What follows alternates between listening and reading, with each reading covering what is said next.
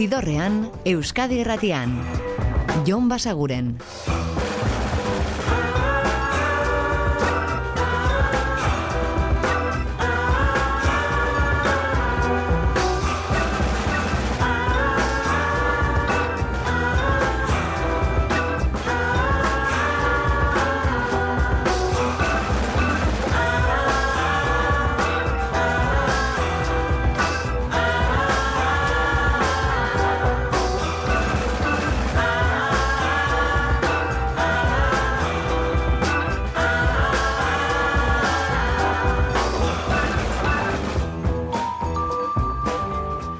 Eta ongi etorri zidorrean zaudete. Prest beste bain ere bidestu eta musikatu hauetan barneratzeko badakizu egon bidatu eta zaudetela eta soinu banda gure eskuz dezakezuela. Eta gorkoan hasiko gara aste honetan zeharra ditzen ari garen disko berrietako batekin, hain zuzen ere aurreko ostiralean plazaratu zen batekin. Iggy Popen disko berria zari gara, esan dizuegu oso disko eklektikoa iruditu zaigula, eta horren adibide, ba, ia balada baten itxurako kantu ederra, o Morning Show.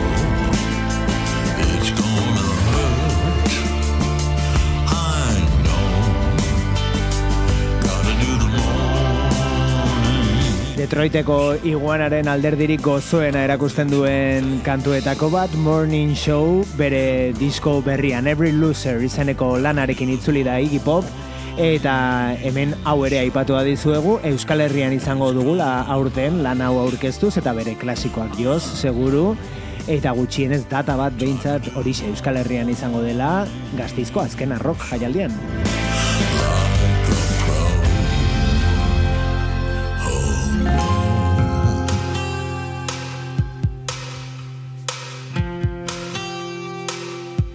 Eta honi buruz atzokoan hitz egin genizuen, esan genizuen Ryan Adamsek goitik bera moldatu duela Bruce Springsteenen disko klasikoetako bat, disko akustikoa zena Springsteenen eskuetan, Nebraska lana zari gara, eta Adamsek eman dio beste ukitu bat kantuetako batzuei. Oni adibidez, hau da diskoari izen ematen zion Nebraska, esan bezala Ryan Adamsek moldatua.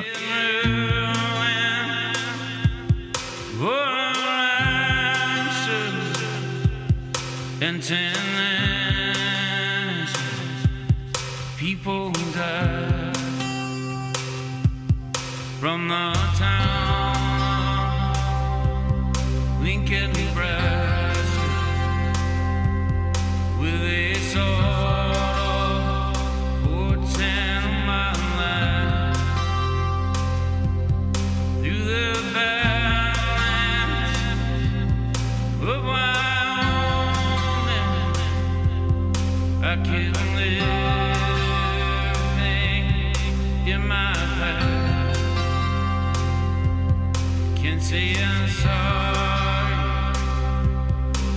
the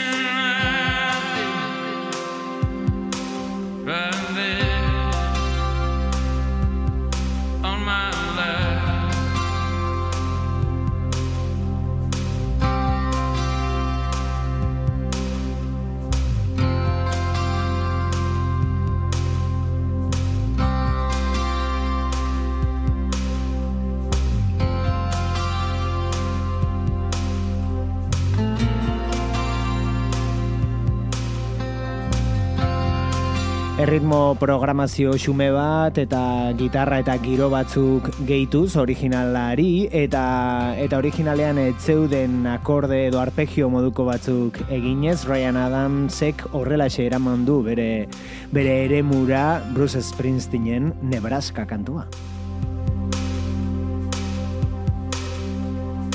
Aurretik egina zuen, duela urte batzuk Taylor Swiften mila bederatzerun da lauro geita bederatzi diskoarekin, eta orain txanda heldu zaio Bruce Springsteenen albumari, Nebraskari. Aurrera egingo dugu hauek dira Viagra Boys.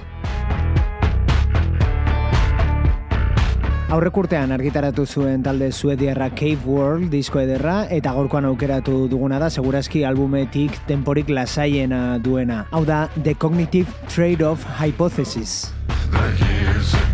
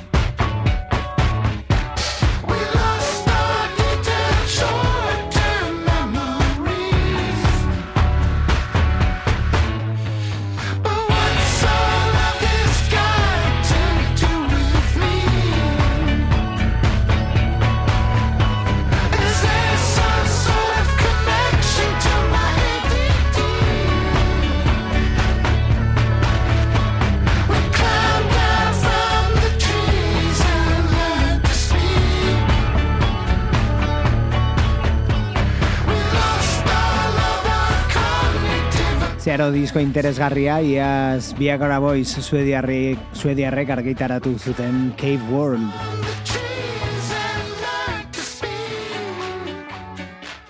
Eta izuen abari da, asteburua gero eta gertuago dagoela, eta osteguna biharko eguna iristearekin kontzertuak ere ugaritzen doaz Euskal Herrian.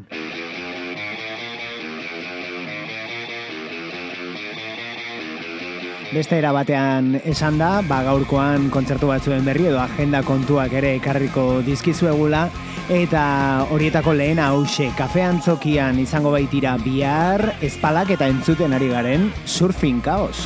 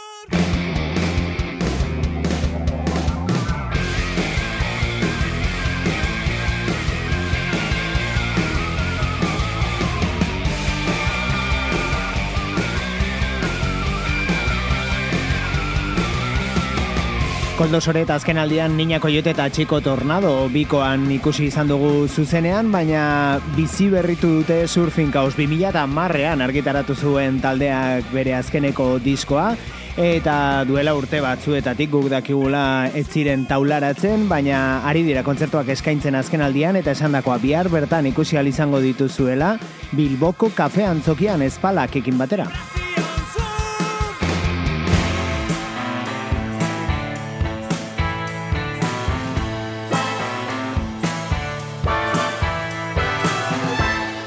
Eta disko honek ere amar urtetik gora dauzka edo inguru horretan, orain gainera deluxe edizioa egin diote, My Morning Jacket taldearen zirkuital lana zari gara.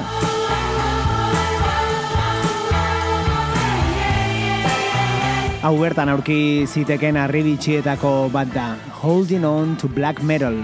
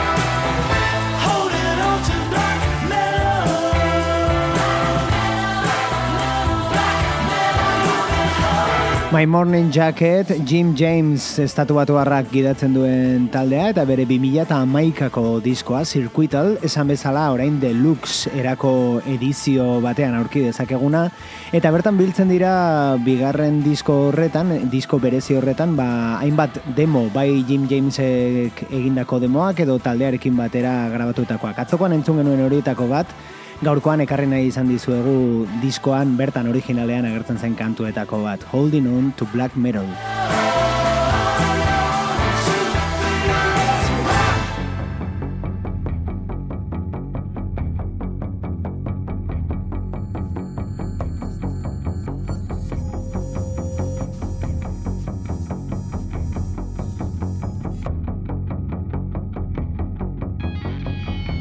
Eta hitz egin dizuegu azken aldian honetaz, Joseba Irazokik eta Petik elkarrekin laukantuko disko bat argitaratu baitute.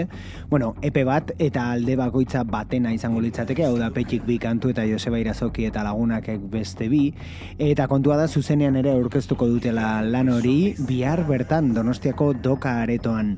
Epe horretan Joseba Irazokik bere lagunak taldearekin batera moldaketa hau egiten zuen Susan Begaren Luka kantuaren arena. Uste dut ikusi nauzula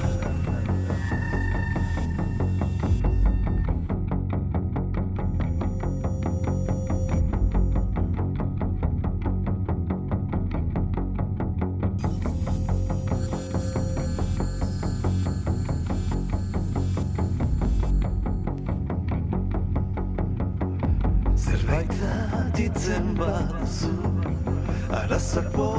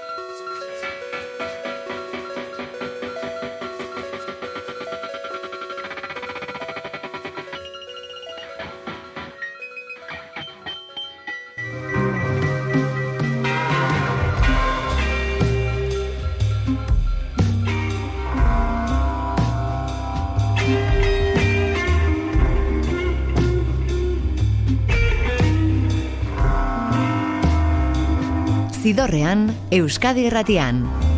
Jon Basaguren.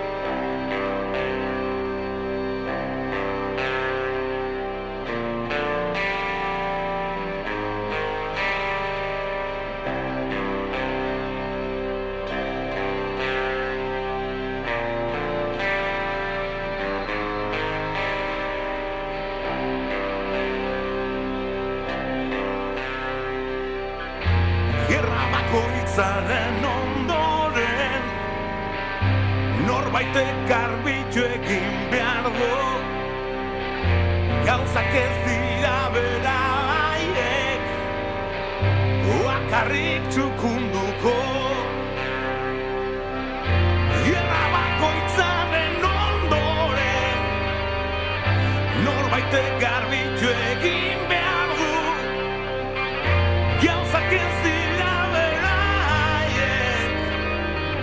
Bakarrik txukunduko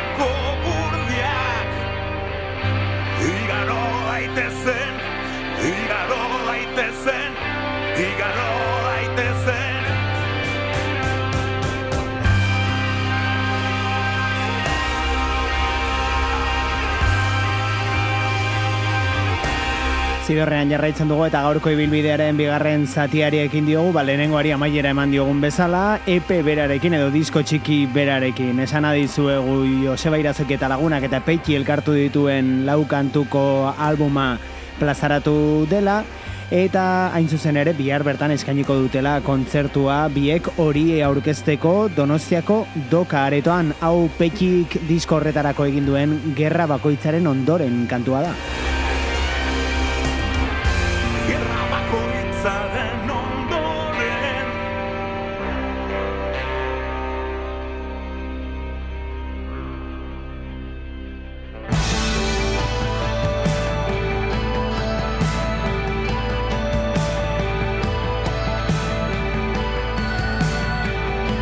Eta Kanadara orain, aste honetako aurkikuntzetako batekin indie popa gustuko baduzue ona talde hau Kiwi Junior dira eta hau da Unspeakable Things.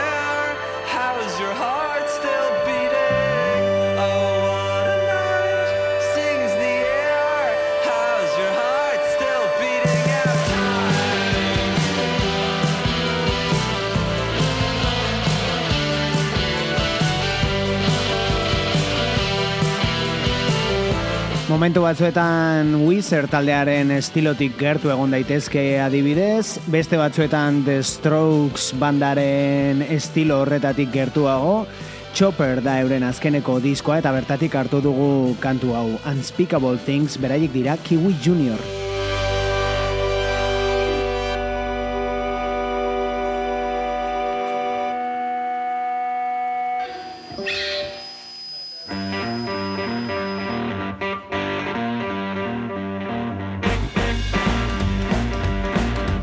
Agenda kontuetara itzuliz, hauek dira Hendrik Rover y los míticos GTs, eta beraiek izango dira bihar zornotzako zelaieta.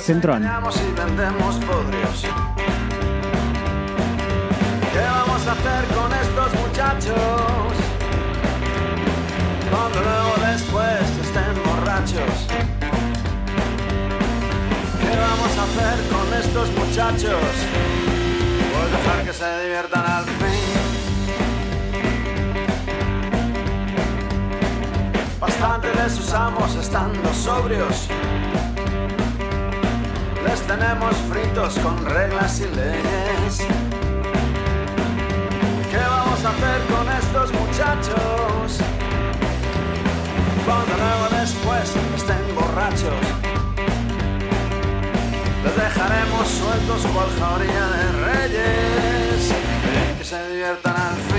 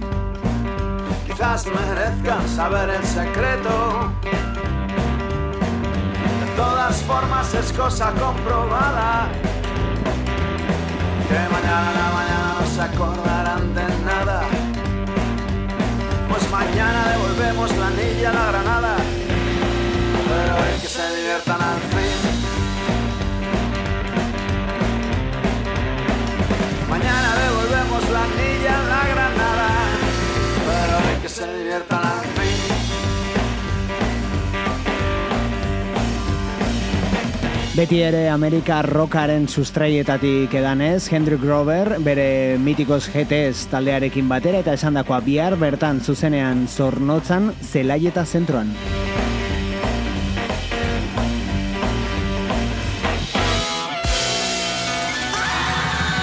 Eta ez gara estiloz gehiegi aldenduko rock and rollaren sustraietara berriz ere, rhythm and bluesera, eta hauek dira Brooklyndik Daddy Long Legs, eta euren kantu berrietako bat, Nightmare.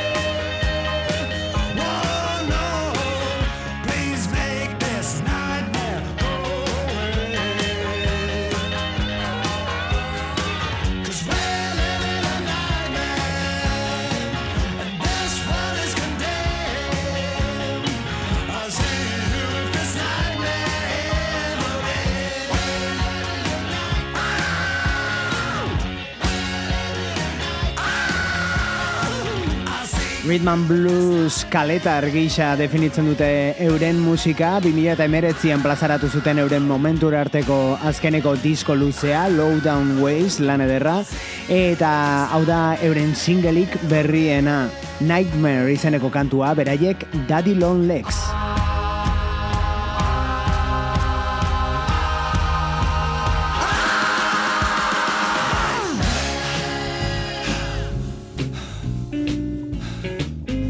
Eta bluesari helduta jarraituko dugu, naiz eta hau agian ezten bere kanturik blueseroena. Disko berria dauka Jack Broadbent ingelesak, eta berriz ere jo dugu bertara, hau da gauerdiko irratia, Midnight Radio.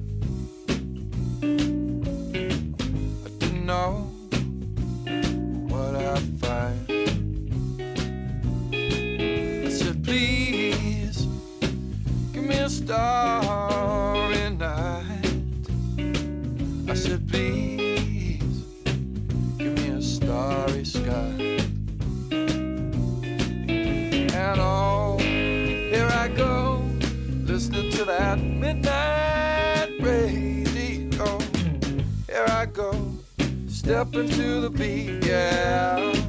Oh, I'm stepping to the beat, yeah. Oh, oh I'm stepping to the beat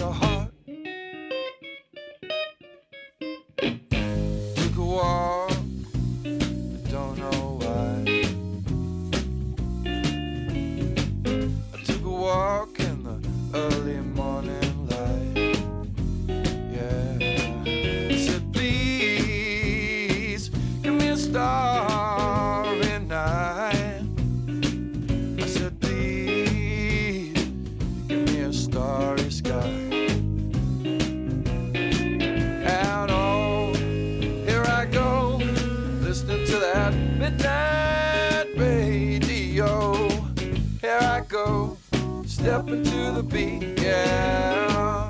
Oh, I'm stepping to the beat, yeah. Oh, I'm stepping to the beat of your heart.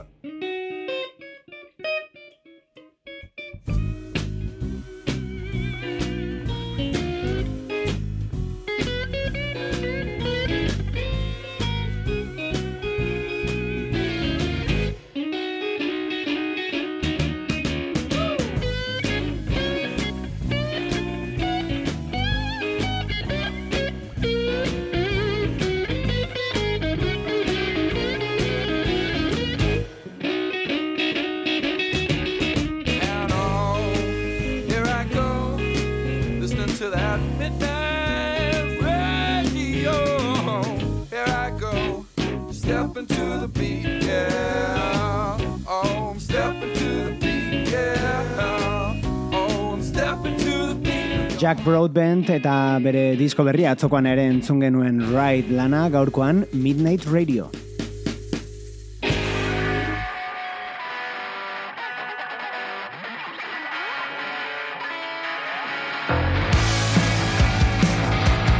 Eta gaurkotasun handiagoko erreferentziak darabiltzan talde baten gana joko dugu orain, gainera Euskal Herrira etorriz, espalak dira eta hau kontran.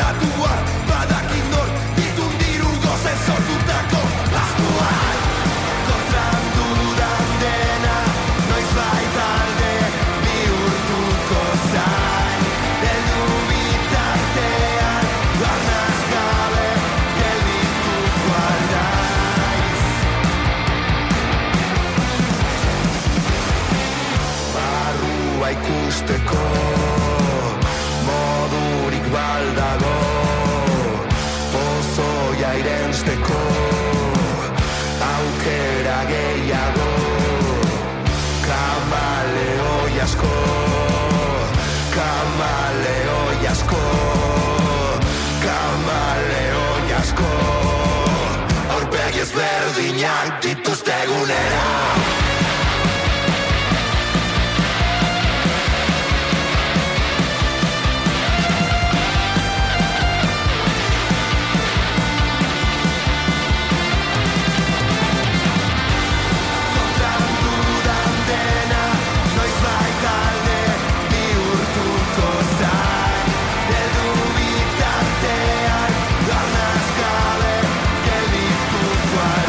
alda Lehentxoago aipatu dizuegun bezala, bihar bertan ikusi ahal izango dituzuen zuten ari garen espalak taldekoak. Zuzenean, surfing kaos donostiarrekin batera Bilboko kafean zokian.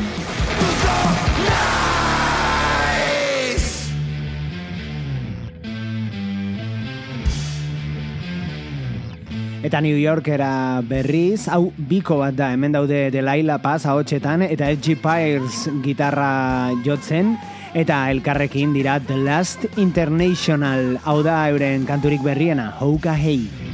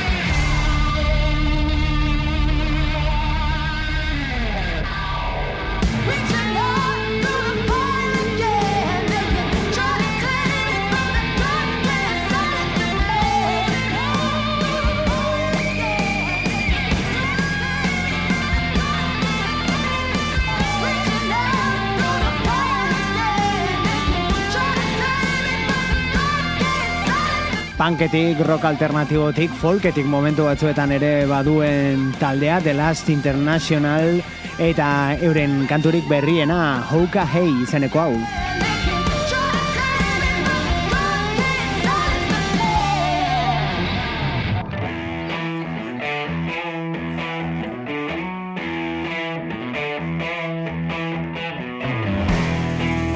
Eta azken agenda hor batekin utziko zaituztegu gaurkoan.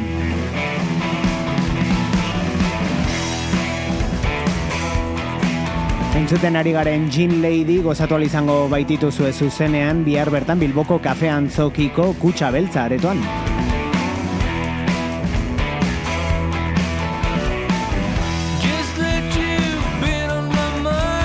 Gu bihar bertan hementxe izango gaituzue berriz eta segurazki astebururako hainbat hitzordu aip- aipatzeko gogoz. Ordura arte betikoa oso ondo izan eta musika asko entzun. Agur!